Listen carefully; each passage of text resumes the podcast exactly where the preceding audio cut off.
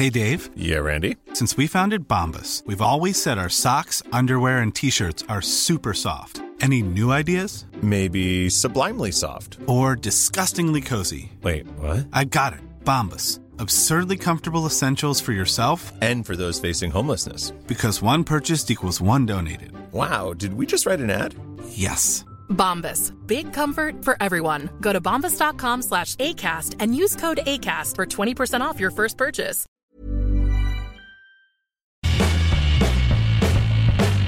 Hola a todos, esto es Sin Comentarios, el programa con los temas y noticias que a todo el mundo interesa y las opiniones que nadie pidió.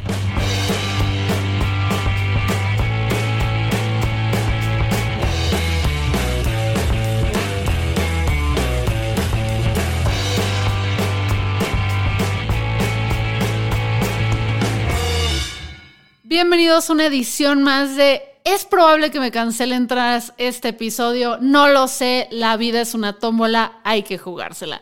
Vamos a hablar específicamente del incidente que se dio el domingo entre Will Smith y Chris Rock. Lo, sorprendi- lo sorprendente de esto no fue realmente la cachetada, sino que ustedes sabían que los Oscars seguían activos. O sea, realmente después del streaming y que las series han logrado tener, porque antes yo entiendo que las series eran como, ay, qué chafa hacer una serie, pero ahorita veo que hablamos más de series que de películas y no sé, eso me hace preguntarme si quizás ese es el motivo por el que no vemos a los Oscars. Además, era un Oscar que no, o unos Oscars que no eran tan atractivos, Oscars, no sé cómo se diga, ya van para afuera, ¿para qué me aprendo a pronunciárselo, no? Que ya valían un poquito como madres, ¿no? O sea, ya no queríamos como, como verlos desde que pusieron este código de vestimenta de los hombres de smoking y las mujeres de vestido largo. Ya dijimos, güey, está súper pasado. Pero hay que darle gracias a Jada Pinkett Smith, que por cierto en mi TikTok o en mi mini memes y mames lo pronuncié mal, como siempre, como siempre, eh, a Chris Rock y a Will Smith por resucitarlos, resucitarlos. Entonces vamos empezando a explicar qué sucedió exactamente. Pues resulta que este comediante Chris Rock tuvo la encomienda de anunciar cuál era el como documental ganador de ese año, ¿no? Y empezó a hacer unos chistes, francamente, pues ya muy como de viejo rancio, ¿no? Porque se refirió, por ejemplo, eh, a la esposa de Bardem, como la esposa de Bardem y no como la gran actriz que es Penelope Cruz. Y de ahí encontró una forma, una super maroma, porque sí se veía que traía todas las ganas de irse contra Jada Pinkett Smith, para hacer un chiste sobre su calvicie. Específicamente dijo que, así como Jada, te amo, este, G.I. Jane 2, no puedo esperar para verla. A quienes nacieron, pues prácticamente después de que G.I. Jane saliera, o quienes nacieron tal cual en los 90, G.I. Jane era una película donde salía esta diosa hermosa de Demi Moore y en esta se rapaba. Y esto es previo a que Natalie Portman se derrapara en Before Vendetta y era como un shock, ¿no? Ver que Demi Moore, este sex symbol, se rapó. Entonces pasó, trascendió como la historia, como esta parte icónica. De hecho, la película, quienes la recuerdan, quizás es un poco borrosa, pero nos queda en claro esa imagen de esta Demi Moore toda fuerte y poderosa. Ahora tú dirías, qué chingón, qué chingón que haga referencia a Jada, Pinkett Smith con este contexto de mujer chingona, poderosa, guapísima, pelona. Pero no, compas, por ahí no iba la intención del chiste. ¿Por qué este ojete de Chris, de Chris Rock? Porque sí se vio ojete en este comentario. No es la misma, este, no es, no es el mismo contexto, no es el mismo motivo. Jada Pinkett Smith, aunque sí tiene la estructura ósea y el rostro para aguantar y ser pelona y verse como una diosa, no lo hizo porque ella quisiera. Lo hace porque al igual que muchas mujeres con afroascendencia o lo hace como muchas mujeres latinas, sufre de un tipo de alopecia que viene derivada de una enfermedad autoinmune. Alopecia es quedarse pelón, básicamente. Y, y esta es una lucha que lleva teniendo durante años en el ojo público, que ha sido muy abierta al respecto, que ha inspirado a muchas otras mujeres que sufren de esto al hablar. Hablarlo, a pues llevarlo con dignidad, a no avergonzarse tanto, pero sigue siendo algo horroroso. O sea, horroroso el pasar por eso, porque para nosotras las mujeres, en general, nuestro pelo es un tema muy, muy delicado. O sea, si es una forma todavía en la que nos comunicamos, cómo se nos percibe, cómo nos tratan. Miren, yo lo sé, no es que me haya quedado pelona, nunca he tenido las agallas que se requieren para raparme, pero el simple hecho de cambiar mi pelo de color me doy cuenta cómo la gente me ha tratado diferente. No puedo imaginar quedarme pelona por una condición que es totalmente ajena a mí. Probablemente sería una de las cosas más traumáticas que podrían sucederme. Esto si le agregamos, y aquí yo soy como blanca y privilegiada y todo eso, que las mujeres de color ya traen muchísimo peso todavía y más, más estigma con su cabello porque se le tacha y se le tilda de feo. O sea, es realmente hasta hace poco que empezamos a respetar y celebrar todos los tipos de cabellos. Yo, ojo, ¿eh? no estoy diciendo que la gran mayoría de la gente lo hace, sino que cada vez hay más personas como que reconociendo belleza en todos estos tipos de, de cabellos, ¿no? Entonces, para las mujeres de color, esto es algo muy, muy traumático. Tan traumático que hace no tanto la hija de Chris Rock, que lloraba amargamente porque decía que su pelo era horrible, porque eso es como se ha perpetuado en la sociedad, que el pelo chino de la mujer negra es horrible, cosa que no es cierto y no, estoy, no suscribo con esa idea, pero entiendo que en el mainstream eso pasa pues estaba tan dolida que su papá, o sea, Chris Rock, hizo, un hizo una película para hablar de este problema y como para pues apoyar a la morra, ¿no? Y luego es el mismo Chris Rock, sabiendo por todo lo que había pasado Jada, que decide hacer este chiste ante un escenario muy grande, con muchísimo peso, cuestionable, pero porque ya casi nadie ve los Óscares, pero con muchísima audiencia y humillarla nuevamente ante millones de personas. Ojo, esta no es la primera vez que Chris Rock hace esto.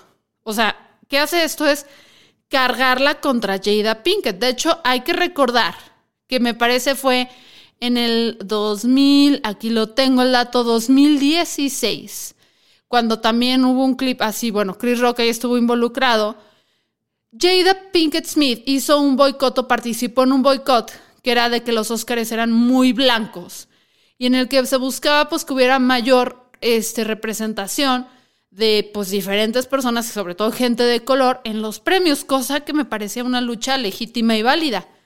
Y Rocky hizo un chiste en ese momento que se los voy a poner aquí. Smith for choosing the boycott the awards over hashtag Oscars so white. Jada's gonna boycott the Oscars. Jada boycotting the Oscars is like me boycotting Rihanna's panties. I wasn't invited.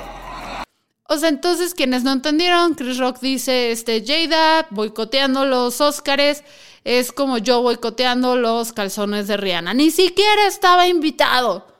Ok, no sé para qué hay como que el chiste es un poquito de mal gusto, pero la lucha que esta Jada tenía en ese momento se me hace absurdo por parte de Chris Rock tomar como a que hacer reír a esta audiencia predominantemente blanca en un momento donde claramente se está luchando porque gente precisamente como él tenga mayor representación en los Oscars, se me hace absurdo. Pero esto nos indica que no es la primera vez que le tira de manera innecesaria a Jada. Entonces, bueno, Después de hacer este comentario de su cabello, pues vemos que Will Smith se ríe. Mucha gente ha salido a cuestionar. Ay, sí, ay, sí, ay, sí, ay, sí, ay, sí. Se ríe, pero luego se levanta a darle el soquetazo. A ver, cabrón. A veces cuando estás en esta dinámica donde tras, tras, tras, chiste, chiste, chiste, chiste, chiste, te ríes porque los demás están riendo y luego procesan la información y dices, ay madres, ¿sabes? Además de que, pues sí, o sea, en cuanto lo dijo, la que no se rió ni poquito fue Jada. Se le vio con una cara de incomodidad y dolor y yo le entiendo. Y también entiendo por qué Will Smith, que de seguro, tras puertas cerradas y en la privacidad de su hogar, ha visto a su mujer, porque obviamente en redes sociales demostramos lo que queremos demostrar. O sea, Jada ha demostrado su vulnerabilidad, así como su fortaleza ante este tema. Y la podemos poner como esta mujer chingona que lucha por esta causa y que ha llevado de una forma muy digna esta enfermedad, porque al fin y al cabo es una enfermedad. O sea, Chris Rock se enfermó. Es como si hubiera dicho un chiste de que, ay, si este Christopher Reeves, no me acuerdo como el actor de de ruedas, que ahora vas a salir en Cars. O sea, no mames, güey. Es peor, pero, o sea, es de pésimo gusto burlarte de la enfermedad de alguien. Yo sé que podemos hablar de burlarte del cuerpo de alguien, pero esto es llevado a otro nivel y no me voy a lavar las manos. Yo he hecho chistes de los cuerpos de otras personas que me arrepiento y se me hace que son una mamada. ¿Va? Vamos a ir aclarando este punto. Pero no es nada más del cuerpo de alguien, es de la enfermedad de alguien de la que se está burlando.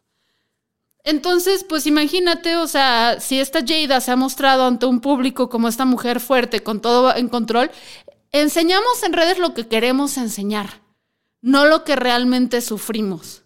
O sea, yo aquí salgo y les digo, ay, qué padre mi embarazo, pero no les paso, por ejemplo, eh, las horas que paso llorando porque se me baja la presión, porque pierdo un oído, porque no se los paso. O sea, eso como que lo dejo en privado porque a veces las partes feas y tristes de nuestra vida muchas veces nos gusta ocultarlas. Ahora, Will Smith, imagínense cuánto de ese dolor no le ha tocado ver de primera mano como le sufre su esposa. Entonces se para Will Smith y pues le revienta el hocico. Se lo revienta a Chris Rock. ¿No?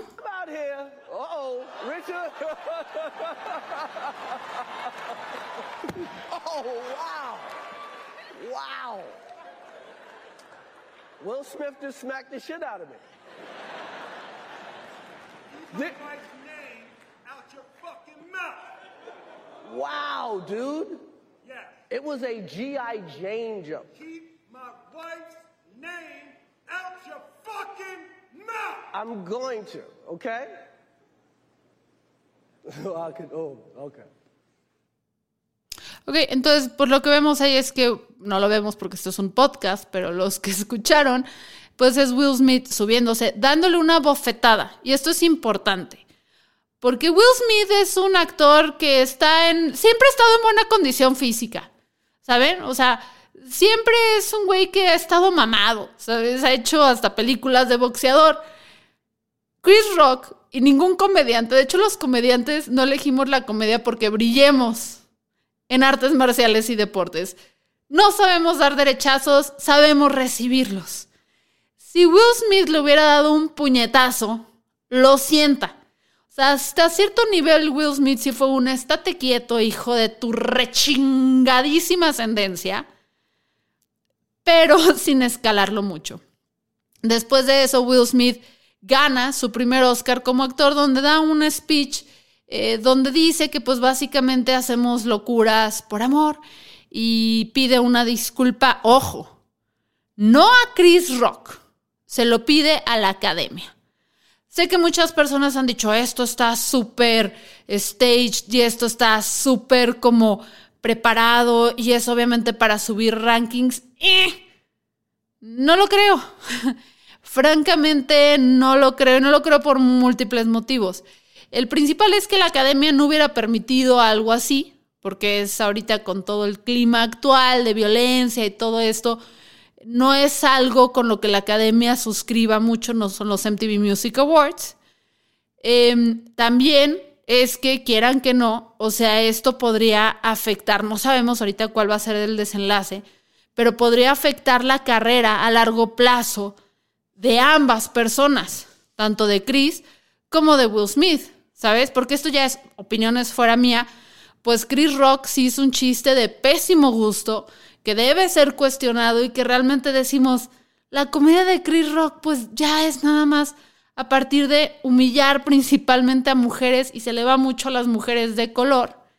Y también luego hay mucho de que esta imagen de que se puede vender de Will Smith de un ser agresivo y violento. Entonces creo que los dos tienen mucho que perder para hacer algo solamente montado. Esta, esta dinámica ha generado muchas discusiones, veo mucha gente opinando y creo que es normal. Cuando algo se hace de una forma tan pública, que es algo que Will Smith sí estaba consciente porque la humillación fue bastante pública, ha levantado discusiones. Se habla, por ejemplo, mucho de la violencia de Will Smith, que sí, fue violento. Su violencia fue válida o no sé, o sea, ni la condeno ni la pruebo. ¿Sabes? Por un lado, lo que sí me queda claro es que Jada Pinkett Smith no tenía la forma de defenderse en esa cosa y también me queda claro que si una mujer que sale a defenderse y a decir no estés haciéndome estas cosas es mal visto, para una mujer de color es 300 mil veces peor. Porque tenemos esta caricatura o tenemos este prejuicio en contra de las mujeres de color, donde las tachamos de histéricas, de agresivas, de exageradas. Entonces realmente yo me cuestiono si Jada tenía realmente la opción de defenderse ella sola. También hay muchos que voltean y dicen, pues Will Smith se hubiera salido y ya, y se hubiera, de eso hubiera manifestado una forma muy tangente. Quizás sí. Pero también se me hace que pues Will Smith tenía la posibilidad, y la logró, de ser el quinto actor de color de ganar un Oscar. O sea, no era el único motivo por el que estaba ahí.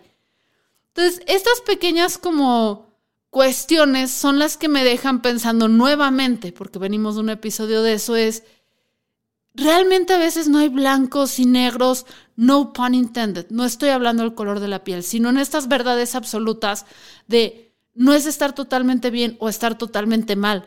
Porque sí es cierto que apoyar a tu pareja cuando está en un momento doloroso quizás saque lo peor de ti, pues me parece algo que, que no puedo juzgar y no puedo condenar, ¿saben?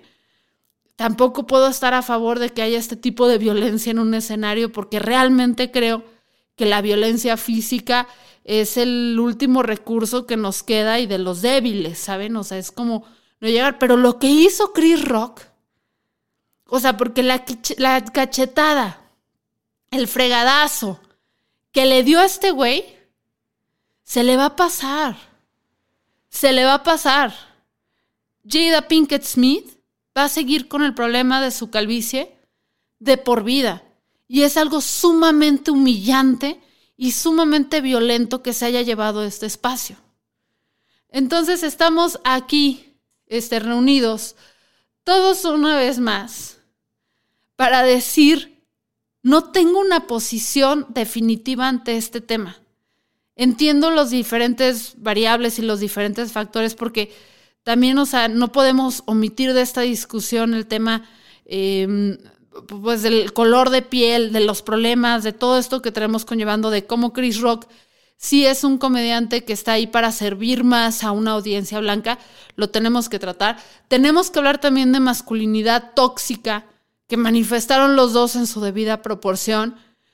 Tenemos también que hablar de, de la comedia como una arma de violencia, pero no estoy en posición, ni creo que deberíamos estar como sociedad todavía de condenar. Ahora, sí le queda un trabajo difícil a los premios de la academia porque definitivamente van a tener que hacer algo al respecto. ¿Qué? No lo sabemos. Dicen que van a pensarlo. Afortunadamente, Chris Rock decidió no presentar cargos. Y digo afortunadamente porque si no se da cuenta que la violencia que le ejerció es, en mi parecer, yo hubiera preferido que me acomodaran esa bofetada a que hubieran hecho un comentario de algo tan doloroso para mí como lo hizo este güey, en mi parecer, ¿saben? Entonces, qué bueno que no presentó denuncia, pero definitivamente como academia, como institución, pues no pueden dejarla pasar de alto, tienen que considerar todas estas variables y va a ser interesada, interesante cómo las, cómo las asumen. Em, no sé, son muchas de estas cosas que tenemos que discutir, tenemos que analizar, tenemos que observar pero es importante no irnos nada más con la tripa y llegar y condenar. Y decir, ah, este es un bastardo. O Chris Rock, este es su derecho. Porque ha habido comediantes, ¿no? Kathy Griffin me parece que ha salido y ha dicho, es que pues esto que sucedió, ahora como comediantes tenemos que reflexionar sobre cuándo alguien del escenario se va a parar y nos va a dar una bofetada. ¿Quién es el comediante que sigue? Tiene cierta razón. O sea, sí se abrió esa puerta un poquito, seguro habrá pasados de lanza que inspirados en esto brinquen, pero también nosotros como comediantes tenemos que, que o sea, que empezar a pensar y meditar un poco sobre el poder de nuestra palabra. Y lo, la risa puede ser un elemento que cure, que sane, que une, que señale al poderoso, que señale al gandalla y todo, pero también puede ser uno de los procesos más humillantes y dolorosos por los que puedes hacer pasar a alguien cuando te ríes de ellos, de algo que les duele mucho. Ojo, si son políticos, gandallas, tranzas, gente corrupta, tenles donde más les duele. Pero alguien que no estaba ahí para ganársela, no sé. Entonces, se abren muchas discusiones que no creo que es blanco y negro. y que no necesariamente tenemos que tomar posturas, porque a veces creemos que cuando se abre una discusión, a huevo tenemos que estar de un lado o del otro. Creo que a veces se vale decir, ¿sabes qué? Es un buen pretexto para meditarlo y pensarlo. Porque en este canal no condenamos la violencia, no vamos a ser hipócritas, pero sí condenamos la violencia innecesaria, sí condenamos la violencia que no ha sido justificada. Y en esta ocasión, repito, me quedo con un, no sé. Ojalá y luego puedan decirme qué piensan ustedes, ya sea a través del Twitter de Sin Comentarios o el mío, que soy Fernanda Ledudet, TikTok, Instagram o incluso en nuestra comunidad de Patreones donde esta semana tendremos como un convivio ahí. Les voy a compartir los datos para que podamos hablar de los temas importantes y como que tocar base el Patreon es una forma en la que ustedes pueden seguir apoyando que este podcast siga, valga la redundancia, porque patrocinios todavía no hay. Eh, y para que pues podamos seguir invirtiendo, porque todo el dinero que entra por Patreon se invierte en memes y mames, en sin comentarios y en por lo que les doy a ustedes, pues prácticamente Diría de gratis, pero si ya son patrones, no es de gratis, están aportando algo. Hablemos de estos temas, hablemos de muchos más. Yo soy Fernanda Dudet y esto fue Sin Comentarios. Chao.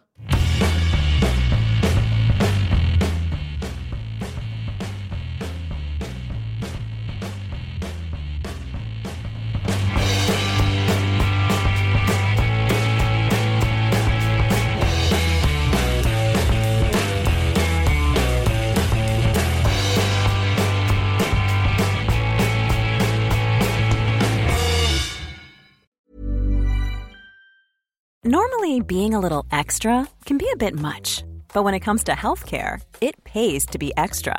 And United Healthcare makes it easy with Health Protector Guard fixed indemnity insurance plans. Underwritten by Golden Rule Insurance Company, they supplement your primary plan, helping you manage out of pocket costs without the usual requirements and restrictions like deductibles and enrollment periods. So when it comes to covering your medical bills, you can feel good about being a little extra. Visit uh1.com to find the Health Protector Guard plan for you.